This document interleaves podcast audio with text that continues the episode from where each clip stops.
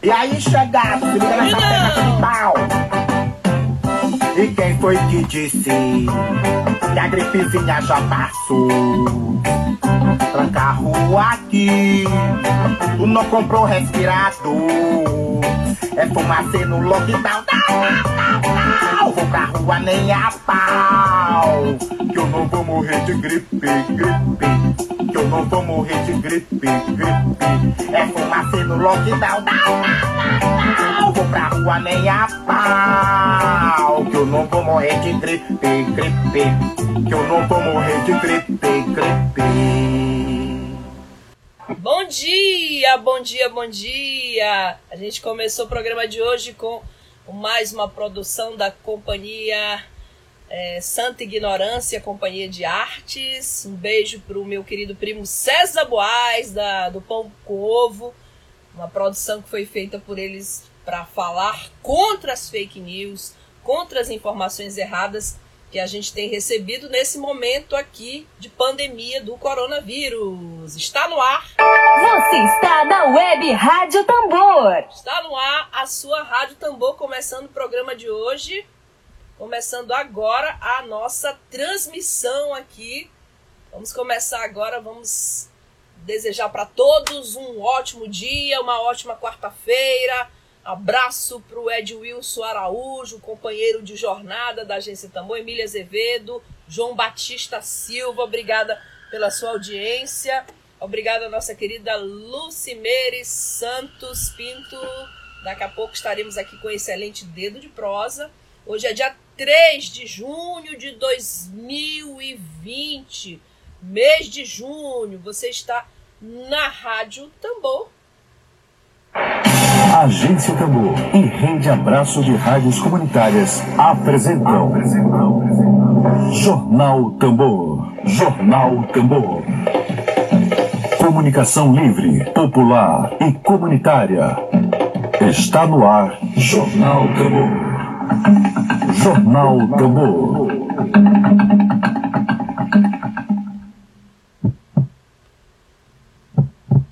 Vamos aos destaques, né, desta quarta-feira, quarta-feira, 3 de junho, resistindo bravamente. Bom, o Maranhão ultrapassa mil mortos por Covid-19. Mil mortos. Estamos aqui já é, num momento extremamente delicado. Ontem, a cidade de São Luís estava um verdadeiro pandemônio, em plena pandemia, um trânsito terrível, tudo parece ter voltado à normalidade. Não há normalidade nem no Brasil e nem no mundo. Trânsito infernal, região da cidade, das, da, da, do Quatraque, região da Coab, região da, daquela avenida, avenida do Angelim, toda a cidade lotada, muito trânsito, os terminais da integração lotados, precisamos nos conscientizar que só há uma única vacina nesse momento. Ficar em casa. Se você não puder ficar em casa, saia, mas reduza o seu ritmo. Se você saía todos os dias, passe aí três vezes por semana. Só saia se for extremamente imprescindível sair de casa. E saia com todos os cuidados recomendados. Bom dia, Saulo Arcangeli. Bom dia, Laio César. Bom dia, a todos, a Anderson Azevedo, a todos que estão conosco. Pô, e Bolsonaro concretiza, né? Eu não sei se seu primeiro grande sonho, meu querido Biné Júnior, mas Bolsonaro, a era Bolsonaro alcança a morte de 30 mil brasileiros por coronavírus. 30 mil brasileiros por coronavírus. E o presidente da República, o presidente do Idaí, o Jair do Idaí, o Jair do Talquei, continua minimizando, fazendo pouco caso, fazendo chacota de um problema seríssimo. E é por isso que agora a gente vai agora já começar o programa de hoje, o nosso com o nosso quadro de entrevistas Dedo de Prosa, falando sobre um ato de protesto que vai acontecer amanhã, quinta-feira, dia 4 de junho, Amanhã, dia 4 de junho, vai haver um protesto em frente aos hospitais São Domingos e UDI. Um protesto que vai ser realizado pelos profissionais de saúde. amanhã, anote aí, amanhã, dia 4 de junho, em frente aos hospitais São Domingos e UDI, sobre sobre um protesto sobre as condições de trabalho desses profissionais que além dos riscos estão submetidos a jornadas de trabalho e condições de trabalho absolutamente subhumanas, não é fácil, não tem sido fácil. O Jornal Folha de São Paulo, eh, Paulo essa semana já trouxe uma matéria alertando que se nada for feito, vão faltar profissionais de saúde para cuidar dos infectados por coronavírus. Então, os profissionais de enfermagem, a gente vai falar hoje sobre os profissionais de enfermagem, estão submetidos a jornadas e condições de trabalho exaustivas, degradantes, psicologicamente, fisicamente. No meio dessa pandemia de coronavírus, é impressionante como ainda se fala em falta de EPI que é o básico do básico, você ter um equipamento de proteção individual. Então nós vamos conversar, vamos conversar com a Lucimeire, e acho que ela já está por aí, no nosso quadro de entrevistas Dedo de Prosa. Vamos lá, vamos lá, vamos chamar a Lucimeire para conversar conosco. Dedo de Prosa. Dedo de Prosa. aguardando a transmissão. Bem-vindo ao Rádio Web Tambor. Bom, hoje, 3 de junho de 2020, o nosso quadro de entrevistas dentro de prosa é com a técnica em enfermagem. Ela é presidente do Sindicato dos Técnicos e Auxiliares de Enfermagem do Estado do Maranhão, Lucimeire Pinto. Bom dia, querida. Seja muito bem-vinda aqui à Agência Tambor. Bom dia para você. Olá, bom dia, bom dia, bom dia, internautas. Obrigada é, pela. Eu falei Obrigada pelo nome... acolhimento. É acolhimento, sim. Estamos com você, estamos juntos com você, com todos os profissionais de saúde nessa luta, nós da Agência Tambor. Okay, Eu chamei teu nome direitinho, Lucimeire ou Lucimari? Lucimeire. Lucimeire. Tá certinho, Isso. então, né? Tá bom correto. dia. Bom dia para o companheiro Saulo Arcângelo, já dei bom dia para ele, para o Cristiano Benigno, que está acompanhando aqui a transmissão. Ah, Patrício Barros, também, que tem um trabalho extraordinário aí. E Sérgio Ribeiro, Lucimeire, muito bem acompanhada por João Batista Silva, minha amiga Meire, boa entrevista. Bom, vamos começar, querida Meire, sobre. Já vou te chamar de Meire, que está todo mundo te chamando de Meire. Não, é, tranquila. É assim é, mesmo vou... que, eu sou, que eu gosto de ser chamada, de Meire. É, secretário de Educação me chamou de Flavinha, posso te chamar de Meire, então, né? Então tá certo, vamos lá. Sim. Meire, é, vamos falar sobre esses atos. É, é, impressionante como em plena pandemia, quando a prioridade máxima deveria ser cuidar de vidas humanas, os, os profissionais de saúde têm que protestar pelas suas próprias condições de vida, eu queria começar contigo perguntando sobre aquilo que é o básico do básico do básico, que é ter um EPI. Vamos começar daí e aí a gente vai é, ter um EPI que proteja esses profissionais que estão na linha de frente. Tu estás também na linha de frente, estás atuando ou estás só no sindicato? Só, é na, na só na atividade sindical. Certo, mas na proteção... na atividade sindical, hum. mas ainda assim a gente acompanha a luta diária dos trabalhadores, né? O sindicato, ele, ele por um período, ele, ele ficou sem atendimento presencial, mas a diretoria estava na base acompanhando as condições de trabalho da categoria.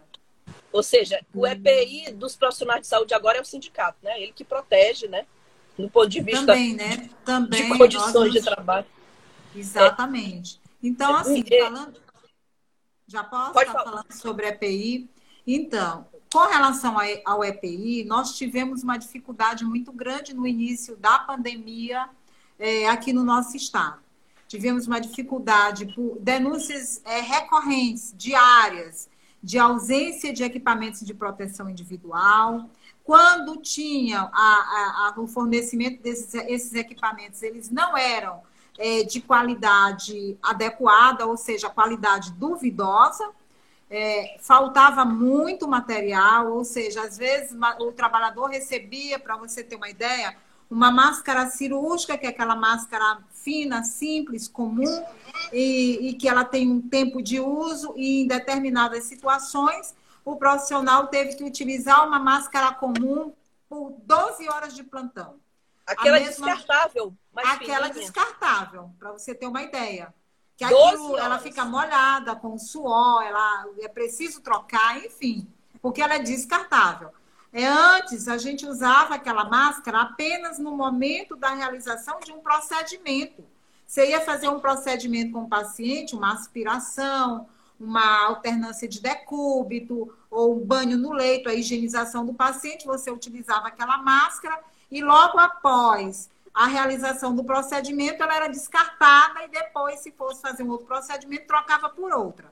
Então, com a situação da pandemia, forneciam, a princípio, uma máscara descartável e o trabalhador tinha que permanecer com ela por 12 horas, que é o horário do plantão.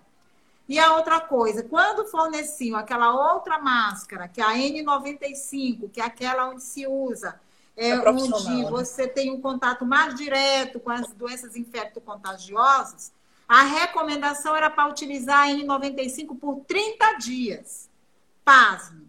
Entendeu? Uma situação extremamente absurda. 30 com dias? relação 30 dias. Algumas unidades recomendavam a utilização da N95 por 30 dias. Ou seja, o trabalhador tinha que usar, reusar, levar para casa, lavar, voltar de novo, enfim uma situação muito grave, muito caótica, considerando até que o profissional de saúde ele é vetor da transmissão da Covid-19. Então, se ele não se cuida, se ele não é cuidado, obviamente que ele pode estar transmitindo com muita facilidade esse vírus por onde ele anda, né? Inclusive no transporte público, porque nem todo mundo tem carro, tem acesso ao transporte privado. Então, esse profissional, ele trabalha aqui no hospital A, no hospital B, ele se desloca é, muito facilmente durante um plantão e outro para uma outra unidade por transporte público, e daí o risco de o profissional da saúde ser o principal vetor de transmissão da Covid-19. Porque ele não teve, ele não recebeu o devido treinamento, o devido cuidado, e também não recebeu o equipamento de proteção individual apropriado para a preservação da saúde dele e também para evitar a proliferação do vírus. Isso é só um exemplo que ela está dando, que a Mary está dando, que é da máscara. Daqui a pouco a gente vai chegar em mais. Olha, João Batista Silva está dizendo que em Grajaú também é para 30 dias. Grajaú. Pronto. Pronto. Não é um município temos... pequenininho, um município não, que tem recurso. Não é. não é. Aqui em São é. Luís isso aconteceu e muito. Nós tivemos é, visita a unidades de saúde, a exemplo ali do Hospital Guarais, que é um hospital daquele plano de saúde Apivida. A gente chegou na unidade Guarais, não tinha álcool em gel para ser utilizado na asepsia das mãos. Então, assim, por diversas ocasiões não tinha álcool em gel para os trabalhadores, para os usuários da, do hospital, enfim. Essa situação se tornou muito recorrente agora é, é, na pandemia da Covid-19? Bom, o, o Saulo Arcângelo está comentando, eu ia até fazer essa pergunta para ti, hospitais privados que ganham muito dinheiro, inclusive público, para expansão e lucrar ainda mais. Ele está comentando, de acordo totalmente que saúde não é mercadoria, que deve ser 100% estatal e de qualidade. Comentário do Saulo Arcângelo. Queria te perguntar, Mary, com base nesse comentário do Saulo, nós temos a rede pública municipal e a rede pública estadual e temos a rede privada de hospitais. É, eu, queria, eu queria que tu fizesses uma avaliação de todas essas redes, a municipal, a estadual e a privada, qual delas é, tem esse déficit de falta de equipamento, qual delas está pior, qual delas está melhor, para que a gente possa ter uma avaliação assim geral do cenário então, global da situação. Então, segundo as denúncias recebidas pelo sindicato, no início isso se deu de forma geral, foi o, foi o caos.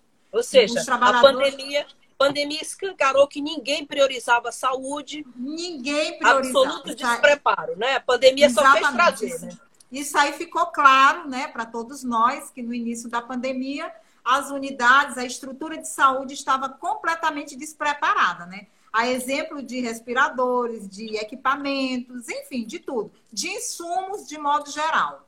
Então, assim, é, no início, a gente teve, de forma geral, denúncias de todas as áreas, tanto do setor municipal, que aí engloba os socorrões 1 e 2, que são os hospitais de emergência, a rede pública estadual, principalmente no interior do estado, e também na rede privada. A rede privada também nós tivemos muitas denúncias. Hospital Português, Santa Casa, Centro Médico, é, a Rede Guarais, enfim, muitas denúncias de falta de equipamento de proteção individual. Em algumas unidades, o trabalhador não tinha sequer a máscara fornecida. Em algumas unidades, mandaram produzir máscaras caseiras de péssima qualidade. É, o jaleco, que deve ser impermeável, estava sendo fornecido jaleco descartável, que não protegia ninguém de nada. Alguns trabalhadores tiveram que usar saco de lixo, saco plástico, que seria mais apropriado, porque era impermeável, para evitar que é, a contaminação passasse para o uniforme, para a roupa, e, e, e, que, consequentemente, é, facilitaria o, o contágio através das mãos, enfim. Então, foi uma dificuldade muito grande enfrentada inicialmente por todos. Depois, a gente conseguiu equacionar isso é, de forma gradativa. Hoje, a gente tem poucas reclamações de ausência ou falta de equipamentos de proteção individual na rede pública, na rede municipal, ainda se queixam, principalmente da, da utilização das máscaras por um tempo prolongado, além do, do, do adequado, e com relação a jaleco impermeável, óculos, protetor facial, a gente ainda tem até hoje a reclamação dos trabalhadores, ou seja, o que se viu em outros países com relação à proteção dos trabalhadores não se viu aqui no Brasil, não se viu aqui em nosso estado. Ou seja, o trabalhador está aí, é, é, tão evidente o que eu estou falando, que o nível de adoecimento, de contaminação e de morte do tra de trabalhador da saúde tem se acentuado bastante, exatamente por uma das, da, uma das questões que nós atribuímos é a falta de equipamento de proteção adequado. Não adianta dizer que está fornecendo, pode até fornecer, mas aquele equipamento ele ainda é insuficiente para a proteção da saúde do trabalhador. Emery, outra denúncia também que eu mesma recebi, eu tenho, tenho uma página na internet, um blog, e, e publiquei algumas denúncias. É, também conheço enfermeiras, amigas que trabalham, estão na linha de frente do Covid, especialmente sobre os socorrões já me falaram que uma enfermeira do Socorrão está cumprindo plantão de 30 horas. Você imagina fazer um plantão de 30 horas, vendo o que é o cenário horroroso da pandemia, pessoas morrendo nos banheiros porque não tem respirador, não no socorro exatamente, mas é, é, em outras unidades de saúde. Eu já tive esse outro relato de, de enfermeiras que veem pessoas morrer no banheiro porque não tem respirador, com falta de ar. E eu queria saber de ti, especificamente, eu queria um recorte teu. Eu, eu sou jornalista há mais de 20 anos e, assim, eu comecei no jornalismo e continuo no jornalismo ouvindo falar dos socorrões, como aquela antessala para o inferno. Aí chegaram a proibir a imprensa, a imprensa não pode entrar lá, o que a gente recebe é, é filmagem de celular, que alguém vaza, né? E me disseram especificamente que o Socorrão 3 tem enfermeira fazendo plantão de 30 horas. No 2. Socorrão no 2 também? No 2, é o 2, né? É o 2. Então Sim. eu queria agora para ti um diagnóstico da situação da jornada de trabalho, das condições de trabalho dessas pessoas que atuam no socorrão, desse, dessas profissionais de saúde, desses profissionais enfermeiros, técnicos de enfermagem ali dos socorrões. Então, uma das situações assim que agravam ainda mais, que precarizam ainda mais, é que nos socorrões, que são os hospitais de emergência vinculados ao município de São Luís, é, a situação jurídica dos trabalhadores é, é, é extremamente precária. Porque aí, assim, você, a gente tem que considerar que tem três categorias contratadas para trabalhar nessas unidades. São os trabalhadores estatutários, os que são concursados, que é uma minoria, Tem também os trabalhadores contratados, né, que chama de contrato nulo, e tem os trabalhadores que são temporários. Ou seja, é cada situação precarizando mais ainda as relações de trabalho. E a falta de, de material, de insumos, tem sido uma denúncia recorrente dos trabalhadores. Então, foi-se o tempo em que, o, por exemplo, o Hospital de Jalma Marques, que é o Socorrão 1, ele, há 20 anos atrás, ele tinha insumos e equipamentos que não deixavam a desejar a nenhum hospital privado de São Luís. Hoje, Estamos em é decadência. É muita decadência, foi acabando, não, tem, não é mais a mesma coisa.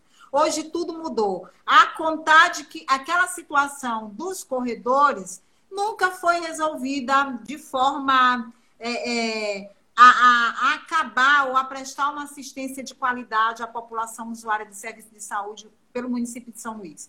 E a, profissão, ah, a procissão das ambulâncias também, né? A Exatamente. A e ontem já estava na, nas redes sociais, né? Exatamente. A procissão das ambulâncias. A, os pacientes dos corredores, eles só mudaram de lugar. Eles foram jogados no anexo que foi alugado pelo município na Santa Casa de Misericórdia do Maranhão e aí, assim, o local onde eles estão na Santa Casa é um local extremamente precário, sujo, de pouca higiene, sem material, as condições de trabalho são precárias. Os trabalhadores têm denunciado falta de equipamento lá também no anexo do Socorrão, que funciona dentro da Santa Casa, é, é onde os pacientes portadores de, de doenças crônicas estão sendo levados para sair dos corredores, mas eles estão ali sujeitos a todo tipo de contaminação, sobretudo pelas condições péssimas do ambiente de trabalho.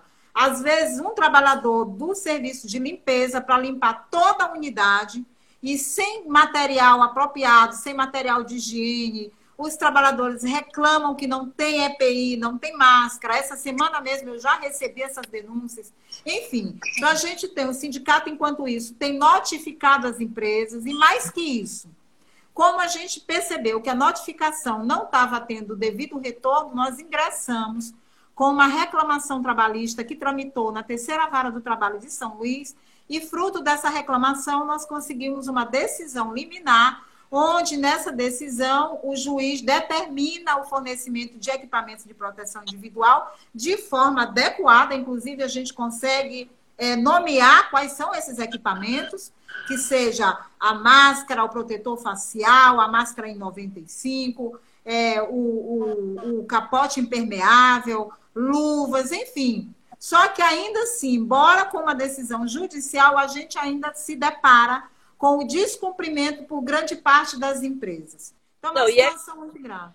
É chocante você saber que uma obrigação ela só é cumprida depois que uma, um juiz determina, cumpra essa obrigação. É Exatamente. só após. Bom, a gente já falou um pouquinho agora da rede municipal e eu vou agora novamente recorrer aqui ao Saulo, que está pedindo. É bom que Meire comente como é tratar com a rede pública estadual, que é mais privada do que pública, segundo Saulo Arcângelo devido à terceirização e privatização via organizações sociais. É uma denúncia que há muitos anos tem sido feitas, né? Tem sido feita.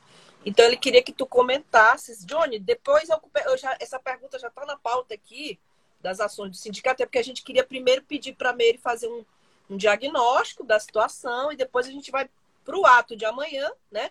Não podemos deixar é. de, de, divulgar e as ações do sindicato. Vamos começar com o diagnóstico, igual o médico, né? O médico começa perguntando o que, que você está sentindo. Então, o, o Saulo te pede para comentar sobre tratar com a rede pública estadual, que é mais privada do que pública. Saulo Arcângelo, comentário dele, devido à terceirização e privatização dessas organizações sociais, que parece que não são poucas. Então, então, respondendo a essa, fazendo esse diagnóstico agora, quero saudar o companheiro Saulo, que tem nos ajudado muito. Então, companheiro Saulo e a todos os internautas, com relação à rede pública, também nós vivemos uma situação de precarização histórica, né? Desde o governo anterior, esses trabalhadores já vêm sofrendo em razão da terceirização desse serviço. Hoje a gente pode dizer que 99% dos trabalhadores que atuam nas unidades de saúde da rede pública estadual são terceirizados. E aí, Quanto assim, Meire repete esse número para nós aí, para nossa 99% dos trabalhadores que atuam na rede pública estadual são terceirizados. 99%. Trabalhadores, 99%. Então, assim, Há quanto são... tempo não tem concurso no estado e na prefeitura para a área de saúde? Tu sabe Então, o último concurso, concurso mesmo, para ah, contratação de, pra, de, de servidores, de estatutários, aconteceu o último grande concurso ainda no governo, no governo do Edson Lobão. Eu não consigo me lembrar 90, qual ano. 90, se 90, 91. Por aí, exatamente. É. Inclusive, eu sou servidora pública, concursada, e sou egressa desse último concurso na rede pública estadual. De uns tempos para cá, essa, essa rede pública ela vem sendo mantida por meio de trabalhadores que são contratados por organizações sociais.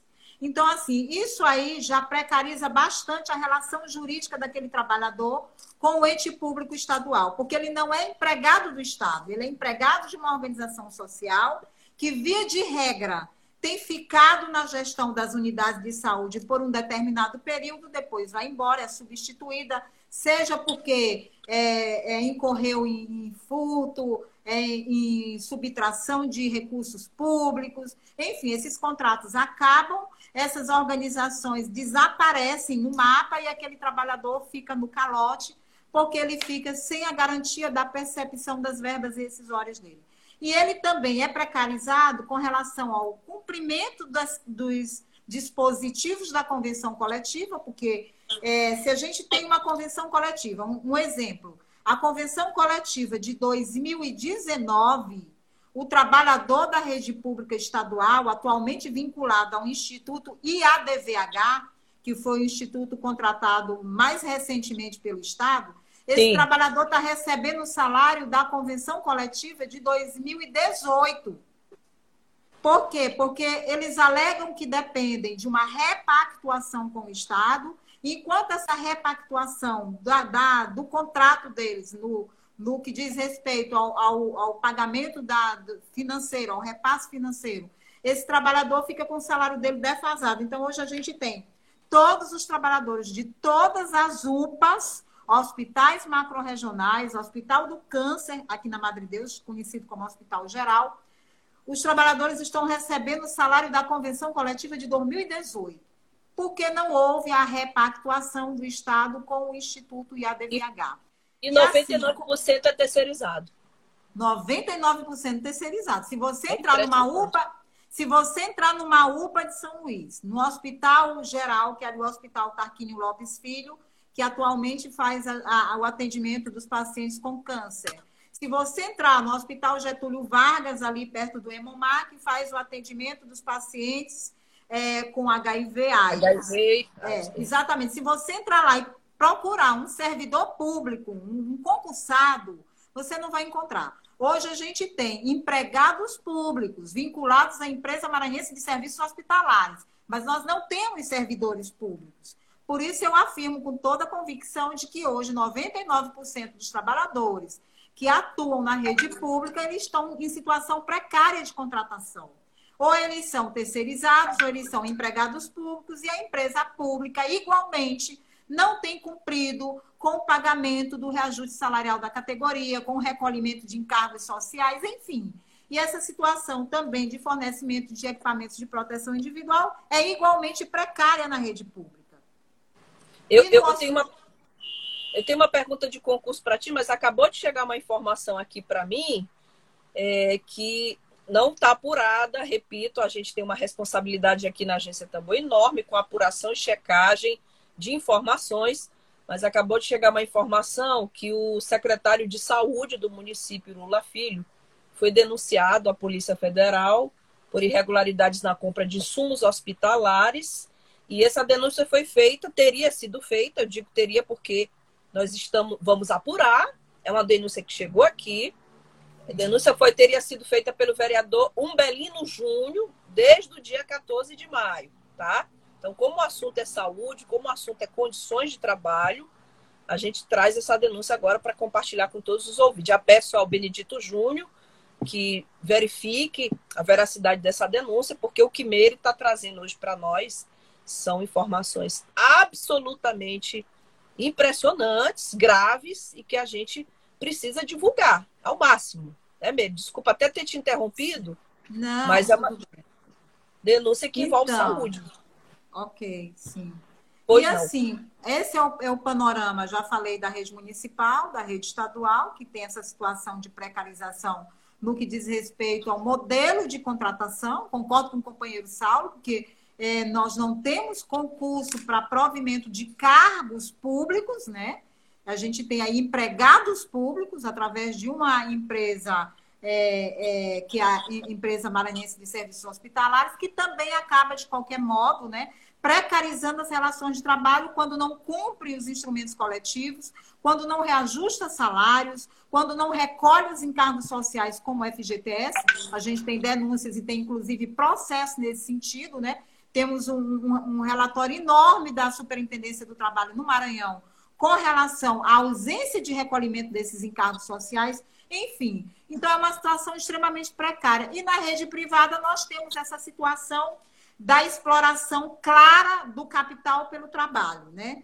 É, é exemplo da questão do Hospital São Domingos e UDI, que são as grandes potências da rede privada, e que agora decidiram é, explorar mais ainda os profissionais quando eles propõem por acordo individual e que faturam valendo... bilhões, né, Mary? Faturam bilhões. Bilhões, bilhões. Então, pasme, apenas esses três meses é, de pandemia, onde é, foi decretado o isolamento social, afastamento social, em que as pessoas deixaram de fazer aquelas cirurgias que é, ontem é, uma representante do Hospital São Domingos me dizia: olha, Meira, é o carro-chefe do São Domingos são as cirurgias bariátricas, são as cirurgias plásticas. Então, como elas deixaram de acontecer, o faturamento do hospital caiu e, caiu. portanto, o hospital tem que descontar no trabalhador. Que foi o, o que eu disse para ela, né? Ou seja, quando o hospital tinha lucro, esse lucro não foi dividido com os trabalhadores. Não. Agora, Agora que prejuízo... supostamente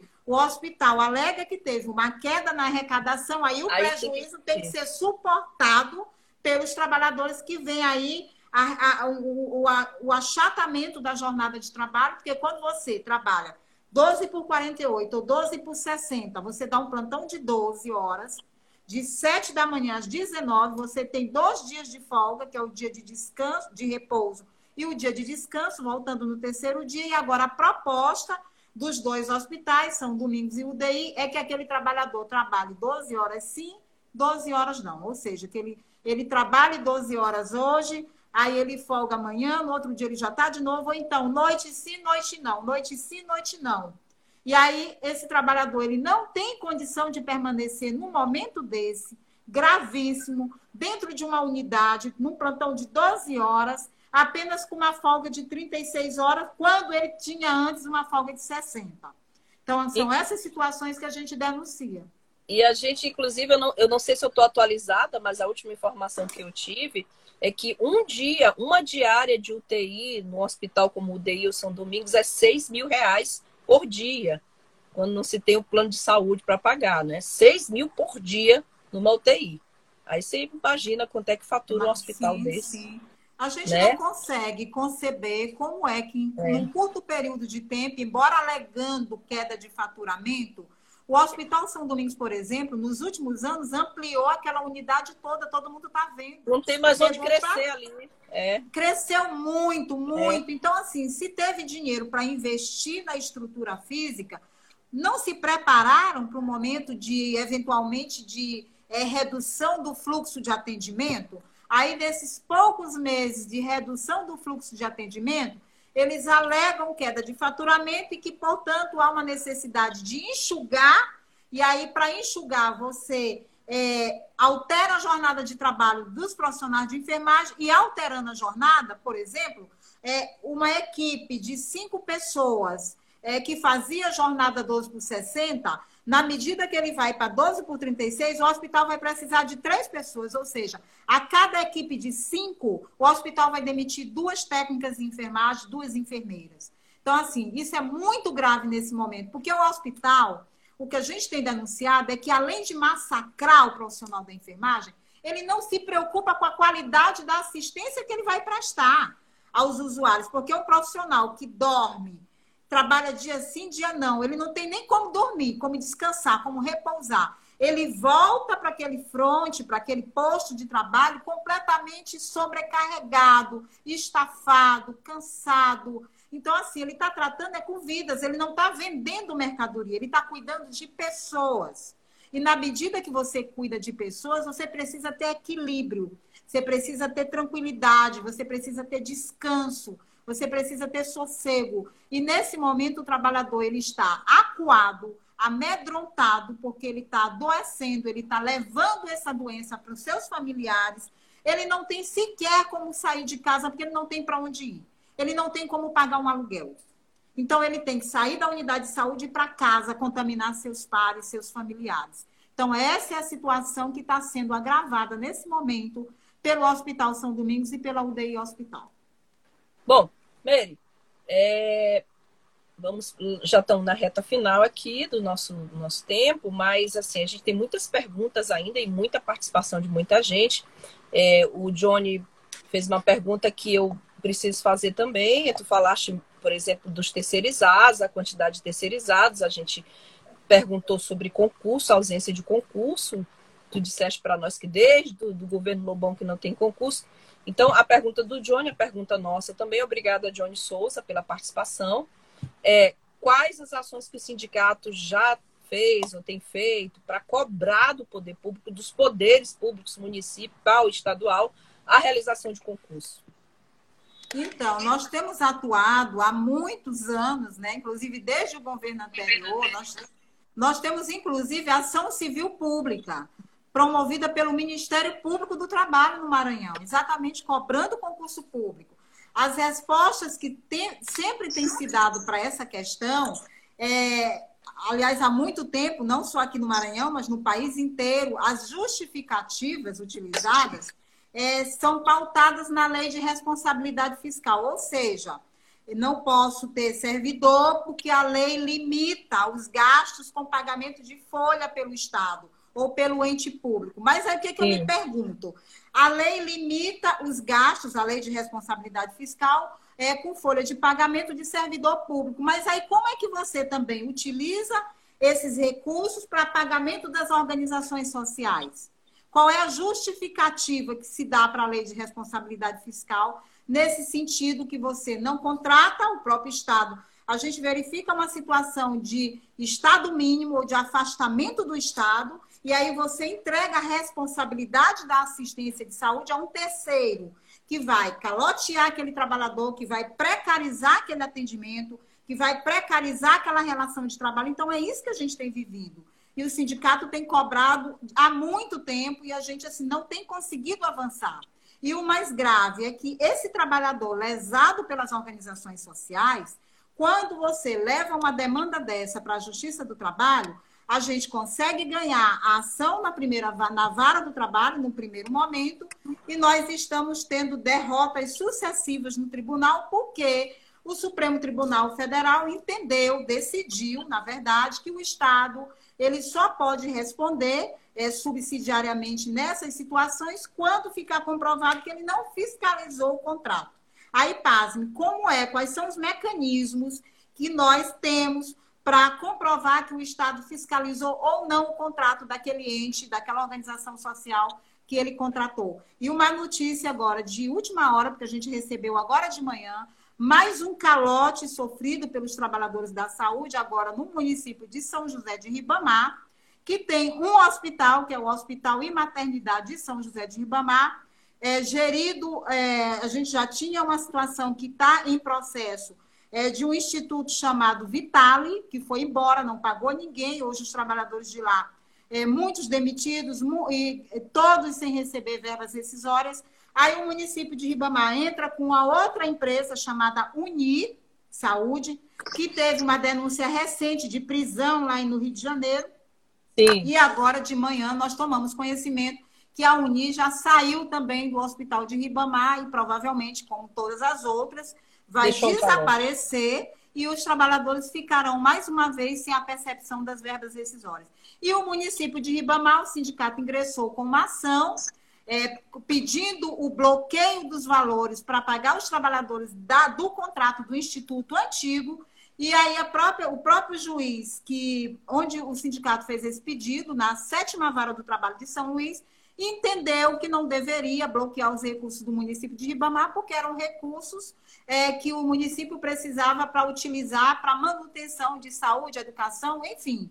E os trabalhadores, ou seja, a, a, a nossa tristeza é que parece que há uma vista grossa do, também do próprio judiciário com relação a toda essa situação de terceirização, de precarização, de calote, enfim, é muito triste tudo isso. É, Mary, é a praga da terceirização na saúde Sim. do Maranhão. Isso acontece no estado, acontece no município. O Saulo Arcanjo já está comentando aqui que isso vem desde o governo passado e continua, né? nada mudou infelizmente. Bom, vamos conversar agora sobre o ato de amanhã, os atos de amanhã, como é que vai ser. Já tem gente aqui te parabenizando, parabéns, Meire, a todos ah, os É, como diz Guimarães Rosa, o que a vida quer da gente é coragem. Acho que Meire é uma entrevista extremamente corajosa. Né? A gente já te agradece antes mesmo do final pela coragem. Então vamos Obrigada Vamos lembrar as pessoas que nos acompanham agora. Peço a todos que divulguem ao máximo. A gente está na contramão da grande mídia. A grande mídia, muito, grande parte dela tem contratos publicitários com o governo, com prefeitura, com organizações sociais. Bom, queria te perguntar sobre amanhã, como é que vai ser, é, é, como é que vocês vão fazer esse protesto? Eles podem alegar que não pode ter aglomeração, que vocês estarão como é que vai ser? Me conta a dinâmica desses protestos amanhã. Então, olha, o, o, protesto de amanhã, ele, ele praticamente foi deliberado pelos trabalhadores em razão da pressão que eles estão sofrendo nessas duas unidades de saúde da rede privada, que é o Hospital São Domingos e a UDI Hospital, que hoje é, é gerida pela Rede Dó, né? Uma rede aí poderosa Sim. da saúde pública, da saúde privada no nosso país, né? É. Então, eles passaram a utilizar a situação é, da medida provisória do governo federal, as medidas que foram editadas, a 927, 936, que foram editadas pelo governo federal com o, o, a desculpa de preservar emprego. Então, essas medidas vêm trazendo situações como possibilidade de instalação de banco de horas, é, suspensão de contrato de trabalho, alteração de jornada de trabalho. Então, o Hospital São Domingos e a UDI se aproveitaram desse momento para alterar as escalas de trabalho dos profissionais Sim. de enfermagem, que já têm esse direito assegurado há muitos anos. Qual Ou é, seja, a escala, qual é a jornada de trabalho de plantão hoje alterada por eles? Então, hoje eles trabalham, eles trabalham, ainda não foi, eles estão ameaçando de que a partir do Estão ameaçando, né? Já estão tá, botando tá, os é hoje, como pra... é que eles propõem? É. Estão botando os trabalhadores para assinar aquele acordo individual. Então, a jornada deles hoje é dar um plantão de 12 horas, tipo, entra às 7, sai às 19, passa dois dias afastado do hospital, que é o repouso e a folga, volta no terceiro dia a trabalhar. A gente chama jornada 12 por 60. Uhum. Então, a proposta do hospital é a 12 por 36. Você trabalha hoje das, das 7 às 19 vai, vai para casa, descansa um dia, no dia seguinte já está de volta. Ou seja, dia sim, dia não, noite sim, noite não. E antes era, trabalhava um dia, folgava dois, trabalhava uma noite, folgava dois. Então, estão suprimindo um dia do descanso desse trabalhador. E qual é a proposta? Redução de é, empregados, porque se hoje nessa escala que eles fazem com dois dias de folga, uma equipe de cinco consegue cobrir, aí com a, a 12 por 36, eles vão precisar apenas de três trabalhadores. Então, a cada alteração dessa, cada equipe de cinco vai perder dois trabalhadores que serão demitidos. Aí é bem aí que está o prejuízo, que aí a gente não concorda com a forma como a coisa está sendo feita, no momento em que está sendo feita, porque é o momento onde o trabalhador ele precisa ser preservado, ele precisa permanecer afastado por um tempo maior da unidade hospitalar. E esses trabalhadores cuja proposta de alteração está sendo feita são aqueles trabalhadores que já têm 5, 10 anos nesses hospitais. São trabalhadores que já têm um acúmulo de treinamento, um acúmulo na assistência de qualidade, enfim. Não há uma preocupação com a qualidade da assistência. A preocupação é na obtenção do lucro. Então, se eu não obtive lucro, eu vou descontar bem aqui, eu não estou preocupada com o tipo de assistência que o hospital vai prestar. Então, é isso que nos parece. E é isso que nós não concordamos. A nossa preocupação nesse momento, que fique clara, além de preocupar o sindicato com a saúde do trabalhador, a gente preocupa também com a qualidade de assistência prestada à população. Porque não tem como, é inconcebível pensar que um trabalhador vai conseguir equacionar um plantão onde ele preste uma assistência de qualidade, onde, onde ele se proteja, ele esteja protegido da sua saúde, da sua da sua sanidade num plantão de 12 por 36. Então, é uma jornada, inclusive, é, que o Ministério Público se posiciona contrária, exatamente porque compromete a saúde do trabalhador. Então, essas duas unidades de saúde estão na contramão de tudo isso. E aí o ato, ele começa no hospital... Só, só, só esclarecendo, UDI e São Domingos. São essas duas Exatamente. unidades que tu estás te referindo que querem alterar Sim. a jornada de trabalho. Sim. Já até iniciaram, já iniciaram, já porque iniciaram. Eles, eles, eles, chamam Sim. o trabalhador ali na sala da coordenação de, de enfermagem, olha, assina aqui o acordo, porque se tu não assinar, tu vai ser demitido. Então, é melhor assinar. Então, assim, está tendo um assédio, uma coação, uma ameaça velada, uma intimidação. Ou seja, o trabalhador ele se vê numa situação de necessidade do emprego e sem defesa. Então, quando ele é posto para assinar um acordo com o empregador, não, ele, ele não tem nenhuma outra alternativa. Ou melhor, ou ele assina ou ele sai dali do emprego dele. É. Então, é isso que tem deixado os trabalhadores assim transtornados e vieram buscar o apoio do sindicato e deliberaram por essa manifestação, que vai acontecer amanhã. E eu quero deixar claro que nós adotamos todas as medidas de orientação das autoridades sanitárias, vai ter o distanciamento de dois metros, vai ter o uso de máscara, não vamos ficar aglutinados nem tumultuados, mas nós precisamos que a sociedade maranhense nos ouça. Precisamos Sim. que a sociedade maranhense seja é, parceira nesse momento. Precisamos mais que aplausos, precisamos de apoio. Bom, e os horários das manifestações amanhã no São Domingos e na UDI, como é que vai? Então, vai? no São Domingos, a gente vai estar se organizando em frente ao hospital, em fileira, é, mantendo a distância de dois distância. metros de cada, de cada pessoa, com uso de máscara, roupa branca, é, uhum. todos os equipamentos de proteção individual necessários, álcool em gel, o sindicato vai fazer a distribuição do álcool em gel para ser utilizado por todos. E, a, e aí a gente começa na porta do Hospital São Domingos a partir das 7 horas da manhã.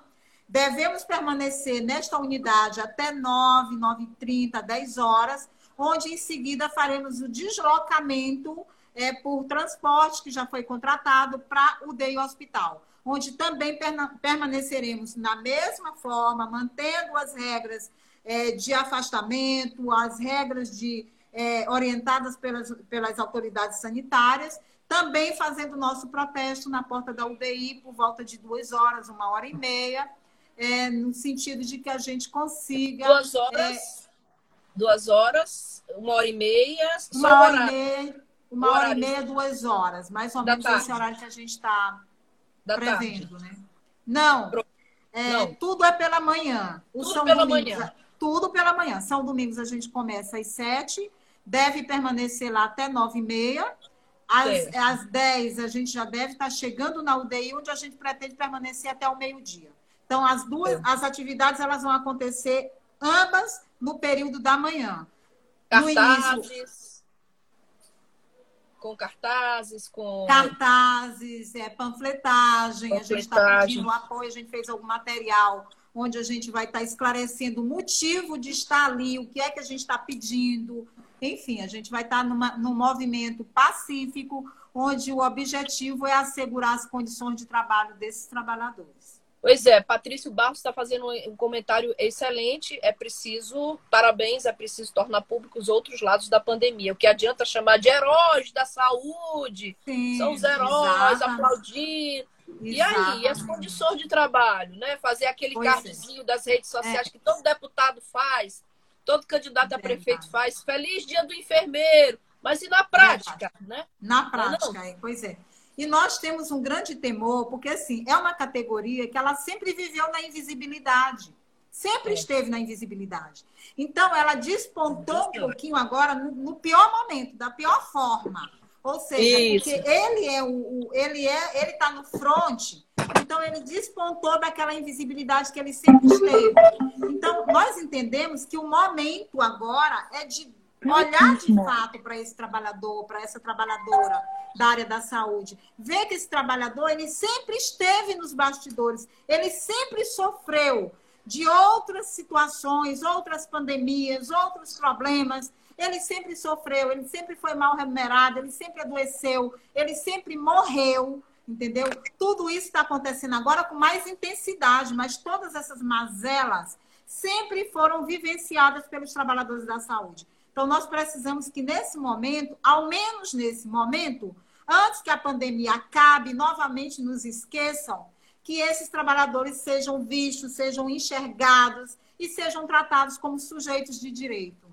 Pois é, faltou até tempo para perguntar das mortes e das doenças, mas aí publicamente aqui eu já te convido para voltar, porque assim, é, a gente, quando a entrevista é boa, a gente se, sai com a sensação de que faltou fazer pergunta, faltou, faltaram mais perguntas. Mary, queria te cumprimentar pela coragem, tá? Obrigada. É, por, por, por estar fazendo denúncias seríssimas, gravíssimas, e que, e que nós que estamos também na contramão da grande mídia, é, que eu sei que a grande mídia visibiliza essas situações, né, de vocês, a gente não vê falar, né? A gente vê muito pouco.